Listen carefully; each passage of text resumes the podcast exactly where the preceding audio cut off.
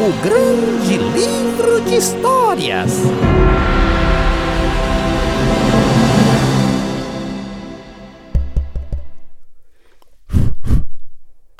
Tá funcionando? Já posso falar? Já, já tá tudo certo? Beleza, então, valeu. Oi, pessoal, tudo joinha? Aqui quem tá falando sou eu, o Kiko. Vocês querem ouvir uma história muito legal? Então vamos lá. Sabe, eu tenho um amigo chamado Gui. Ele é meu amigo lá da escola. Um dia ele chegou com o pé engessado na escola, vocês acreditam? Ele tinha quebrado jogando futebol. Ele me disse que tinha doído muito e que ia ter que ficar com gesso assim por um bom tempo. Foi bem chato porque ele não podia jogar futebol, não dava para correr, não dava para andar de bicicleta. De vez em quando eu ia visitar o Gui, sabe? E a gente só podia brincar de coisas que não mexessem muito com o corpo. Mas depois de um tempo, o pé dele finalmente sarou. Aí ele podia correr, podia jogar futebol e fazer mais um monte de outras coisas. E ele ficou muito feliz. Mas ele ficou tão feliz que ele agradeceu muito a Deus. Sabe que pensando nisso, eu me lembrei de uma história da Bíblia que a minha mãe me contou um dia desses. Acho que eu vou contar para vocês agora. Sabe? Uma vez, Jesus estava viajando. Ele sempre fazia isso, né? E esse dia, assim do nada, apareceram dez leprosos no meio do caminho pedindo ajuda. Olha só, um, dois, três, quatro, cinco, seis, sete, oito, nove, dez leprosos. É muita gente doente. Ai, que triste. E olha só que coisa mais triste ainda. Naquele tempo, quem tinha lepra não podia ficar perto de ninguém. Vocês sabem por quê?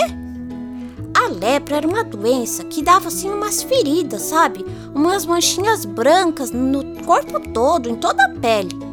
E ela passava de uma pessoa para outra muito fácil. Como não tinha cura naquela época, aí eles pegavam e mandavam essas pessoas para longe de casa, para longe da família e dos amigos. É mais ou menos como na pandemia. Eles tinham que ficar longe de todo mundo, num lugar bem afastado da cidade. Por isso, quando aqueles homens viram Jesus, eles gritaram na hora pedindo por misericórdia. Eles não queriam mais sofrer, eles não queriam mais ficar longe das pessoas que eles tanto amavam. E como eles já tinham ouvido falar de Jesus antes, eles sabiam que Jesus podia curar quem estava doente. Você acha que Jesus curou os dez homens na mesma hora? Ah, ele não curou, não, sabia? Ele disse que eles precisavam ir onde estavam os sacerdotes, porque naquele tempo, lá onde Jesus morava, não eram os médicos que falavam se uma pessoa estava curada, eram os sacerdotes. Então eles tinham que ser examinados pelos sacerdotes, porque só assim é que eles podiam ir viver de novo com a família deles dentro da cidade.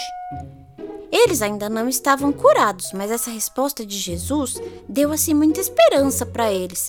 E eles foram correndo atrás dos sacerdotes, correndo procurar os sacerdotes. Mas a história não para por aí, não. No meio do caminho aconteceu uma coisa incrível. Aconteceu um milagre. É verdade. Cada um daqueles dez homens foi curado da lepra. A pele deles ficou assim, ó, bem macia, bem lisinha, igual de um nenenzinho. Parecia até que eles nunca tinham ficado doentes, não é legal? Então, quando eles viram isso, eles ficaram muito felizes.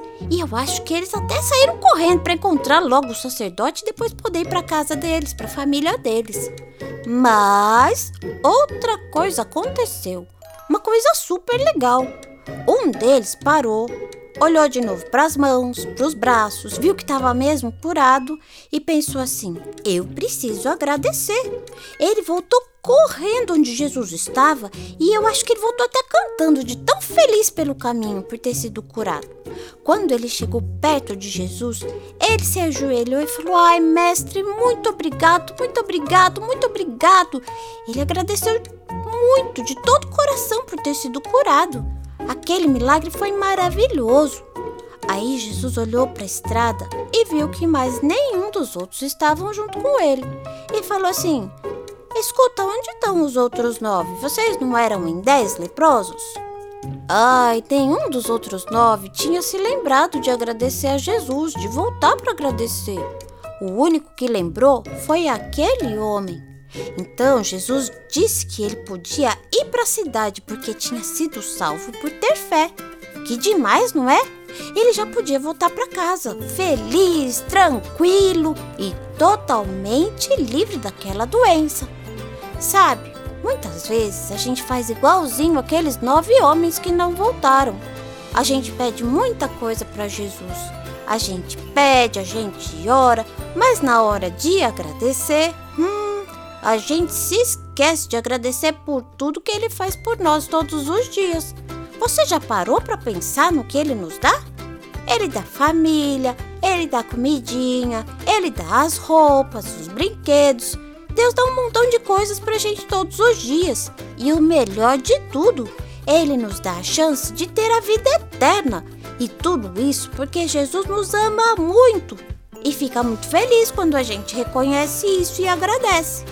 E você, meu amiguinho, já agradeceu a Jesus por tudo que ele fez por você hoje? Então aproveita agora mesmo, já fala com ele, porque ele é o seu melhor amigo.